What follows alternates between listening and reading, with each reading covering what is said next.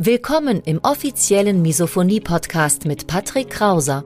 Misophonie, der Hass auf Geräusche, ist weit verbreitet, aber in der Öffentlichkeit wenig bekannt. Betroffene reagieren plötzlich mit Wut, Panik und Aggression auf Schmatzgeräusche sowie auf andere alltägliche Geräusche. Oftmals fühlen sie sich gezwungen, die jeweilige Situation zu verlassen.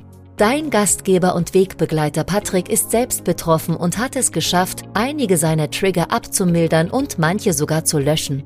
Im Misophonie-Podcast erfährst du, wie auch du deine Reaktion auf Geräusche abmildern kannst, um wieder mehr Lebensfreude und Lebensqualität zu erleben.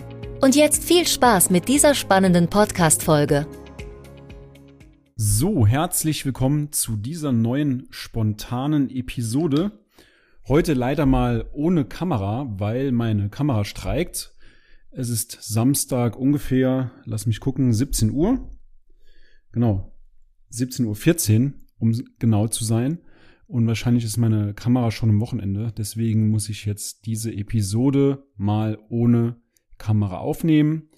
Aber die technischen Probleme, die technischen Hürden sollen mich nicht daran hindern, Content über Misophonie zu produzieren. Ich habe gerade parallel bei Instagram eine Fragerunde gestartet und dort kam die Frage rein, wie ich es persönlich geschafft habe, die Misophonie zu besiegen. So war zumindest der Wortlaut der Frage. Ich würde nicht sagen, dass ich sie jetzt besiegt habe im Sinne von, ich bin komplett geheilt, sondern im Sinne von, ich würde sagen, dass ich die Misophonie so weit im Griff habe, dass ich im Laufe eines Jahres, wenn man sich mal den Jahreszeitraum anschaut, dass ich pro Jahr sehr selten getriggert werde. Also es muss wirklich viel zusammenkommen, dass ich getriggert werde.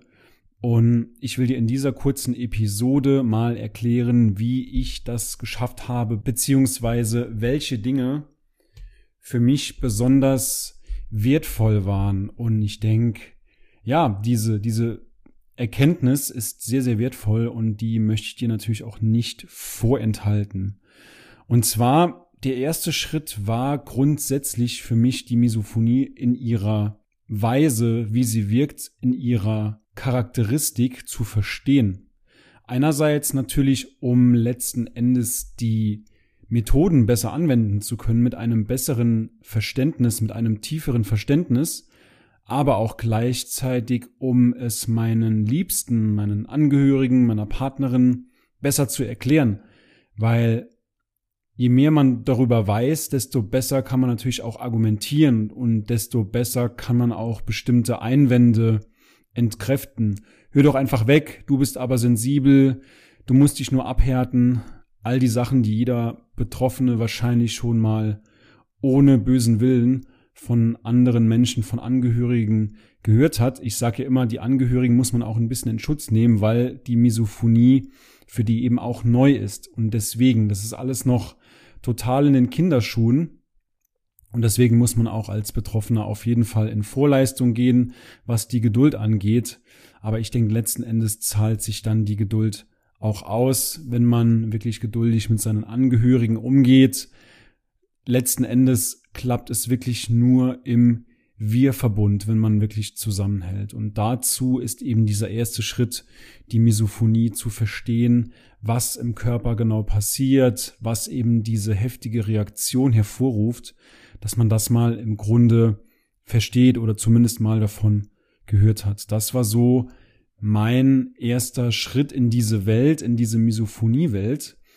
Wissentlich natürlich. Vorher, als ich vorher noch nichts davon gewusst habe, habe ich mich natürlich genau wie alle anderen Betroffenen gefühlt. Ich dachte, ich wäre verrückt. Ich dachte, ich hätte nicht mehr alle Tassen im Schrank.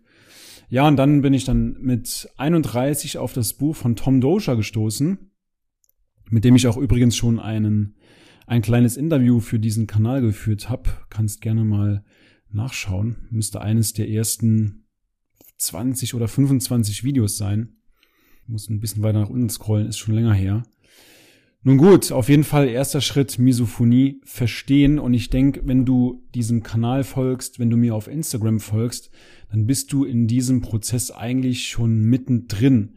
Du informierst dich, du googelst, du liest vielleicht sogar Studien, du interessierst dich für das Thema und schaust natürlich nach Lösungen. Das ist so der erste Punkt, die Misophonie zu verstehen, dort wo du dich jetzt wahrscheinlich schon befindest. Der zweite Schritt, der zweite große Block, beziehungsweise das zweite wichtige Element, wie ich es geschafft habe, besser mit der Misophonie klarzukommen. Ich habe mich selbst analysiert. Das heißt, ich habe geguckt, wie fühle ich mich im Alltag? Wer triggert mich wann, wo, zu welchen Zeiten? Und wenn du mein erstes Buch Ich hasse Geräusche gelesen hast, das ist auf den ersten 15 oder 20 Seiten, das ist, glaube ich, der, der erste große Punkt, die erste große Aufgabe, die man erfüllen sollte, dass man sich eben mal einen halben Tag von mir aus hinsetzt und wirklich mal strukturiert nachdenkt und überlegt, wer triggert mich wann, wo. Das kannst du natürlich auch anhand einer Tabelle machen, indem du dann sagst, die verschiedenen sozialen Situationen, Arbeit oder Schule, Universität, aber auch beim Sport oder bei sonstigen Familienfeierlichkeiten. Du kannst dir einfach mal mit dieser Selbstanalyse so einen kleinen Überblick verschaffen. Wie gesagt, wer triggert dich wann, wo, zu welcher Zeit. Und das ist natürlich dann auch eine super Grundlage, dass du später deine entsprechenden Maßnahmen vorbereitest. Also diejenigen Maßnahmen planst, die für dich in deinen Alltag passen. Und was ich dazu noch zählen würde, ist, dass du dich jeden Tag mal fragst, wie geht es mir, wie ist mein Befinden, zum Beispiel dreimal am Tag, morgens um zehn, mittags um drei und abends um sechs Uhr, dass du wirklich in die Selbstfürsorge gehst, weil das war wirklich so ein Punkt, den ich vorher total vernachlässigt hatte. Klar, stressiger Alltag, stressiger Beruf, viel unterwegs und dann ja, lässt man es eigentlich dort schleifen, wo es am wichtigsten ist, und zwar bei sich selbst. Das merkt man ja immer wieder selbst. Man lässt dann die Meditation sausen oder geht nicht zum Sport, man setzt sich dann lieber abends vor Netflix und ja, isst eine Pizza, anstatt dann noch zum Sport zu gehen. Also die Selbstfürsorge, die bleibt bei solchen stressigen, im stressigen Alltag eben leider zu häufig auf der Strecke.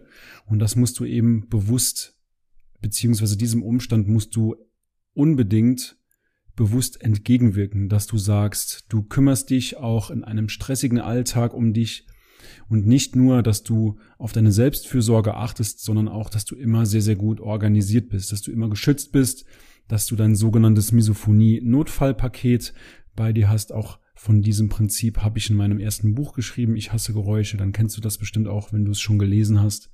Ja, und das sind einfach verschiedene Tricks, verschiedene Möglichkeiten, Techniken, um eben im Alltag noch besser mit Misophonie zurechtzukommen. Und das ist dann natürlich auch die absolute Basis, um jetzt die Brücke zum letzten Schritt zu schlagen, zum dritten Schritt, und zwar die Techniken. Das ist die Basis, um eben mit Hilfe von Techniken, Entspannungsübungen, Entspannungstechniken, Klopftherapie, beziehungsweise Klopfmethoden, um einfach in diese Entkonditionierung zu gehen. Wenn wir uns mal anschauen, wie die Misophonie entstanden ist, so zumindest stand jetzt, dann ist deine Reaktion auf Geräusche konditioniert. Das heißt, du hast diese Reaktion auf Geräusche irgendwann mal in deinem Leben gelernt.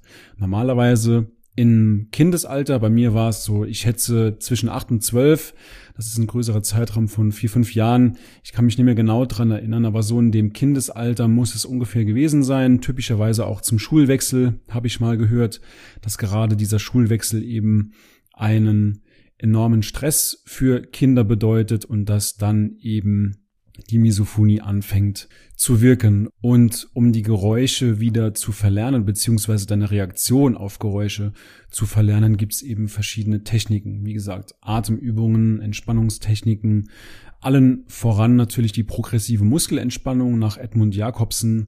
Das ist quasi die Methode, die ja regelrecht schon für Misophoniker erfunden wurde, weil sie eben so gezielt auf die Entspannung der Muskeln einzahlt, dass du in einem Moment des Triggers, und das scheint dir wahrscheinlich jetzt noch etwas unrealistisch, aber dass du in einem Moment des Triggers eben entspannt bleibst. Und das ist letzten Endes nochmal der, der Schlüssel, um deine Reaktion auf Geräusche abzumildern, weil du musst dir immer merken, was ganz wichtig ist und was die wenigsten Betroffenen verstehen.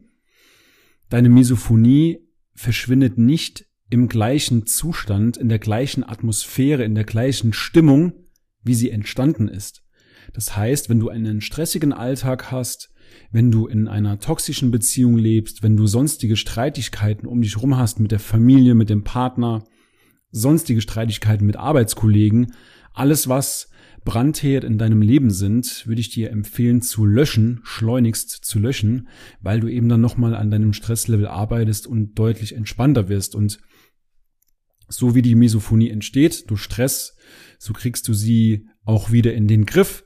Und zwar durch gezielte Entspannung, indem du eben im Moment des Triggers entspannt bleibst und dann dir gut zusprichst und sagst, liebes Reptilienhirn, alles gut, du brauchst keine Kampf- oder Fluchtreaktion auszulösen und damit kannst du letzten Endes deine Reaktion auf Geräusche wieder abmildern. Auch wenn das jetzt noch relativ schwierig für dich klingt oder unvorstellbar, es geht auf jeden Fall.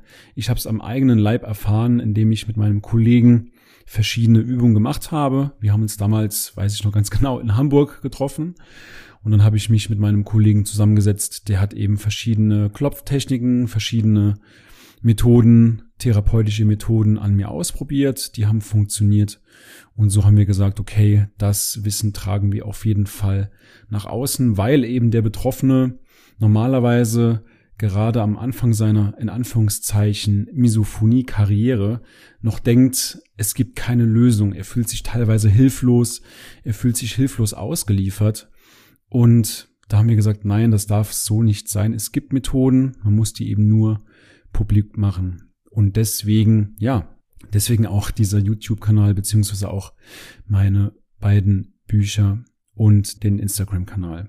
Und wenn du jetzt sagst, du willst auch die Misophonie verstehen, du willst sie im Grunde im Kern ihre Charakteristik verstehen, du willst wissen, wie du im Alltag besser mit der Misophonie klarkommst, wie du und in welcher Reihenfolge vor allem du welche Techniken anwenden kannst, wann, wo, zu welcher Zeit, vor, während und nach einem Trigger, dann melde dich gerne bei uns. Du kannst dir über die Seite, über unsere Internetpräsenz, kannst du dir einen kostenlosen Termin bei uns buchen und wir sprechen einfach mal und schauen, ob und wie wir dich natürlich in Zukunft unterstützen können. Den Link findest du in der Videobeschreibung. In diesem Sinne, ich wünsche dir weiterhin alles Gute, viel Erfolg und wenn dir diese Episode gefallen hat, auch ohne Video diesmal, weil die Kamera spinnt, lass dem Video beziehungsweise der Audiospur, dem dem Podeo, wie ich immer sage, dem dem äh, der Mischung aus Podcast und Video, lass auf jeden Fall einen Daumen nach oben da und wenn dir der Kanal gefällt, dann gerne auch ein Abo. Wir sehen uns in einer der nächsten Episoden wieder. Bis dann, dein Patrick. Ciao, ciao.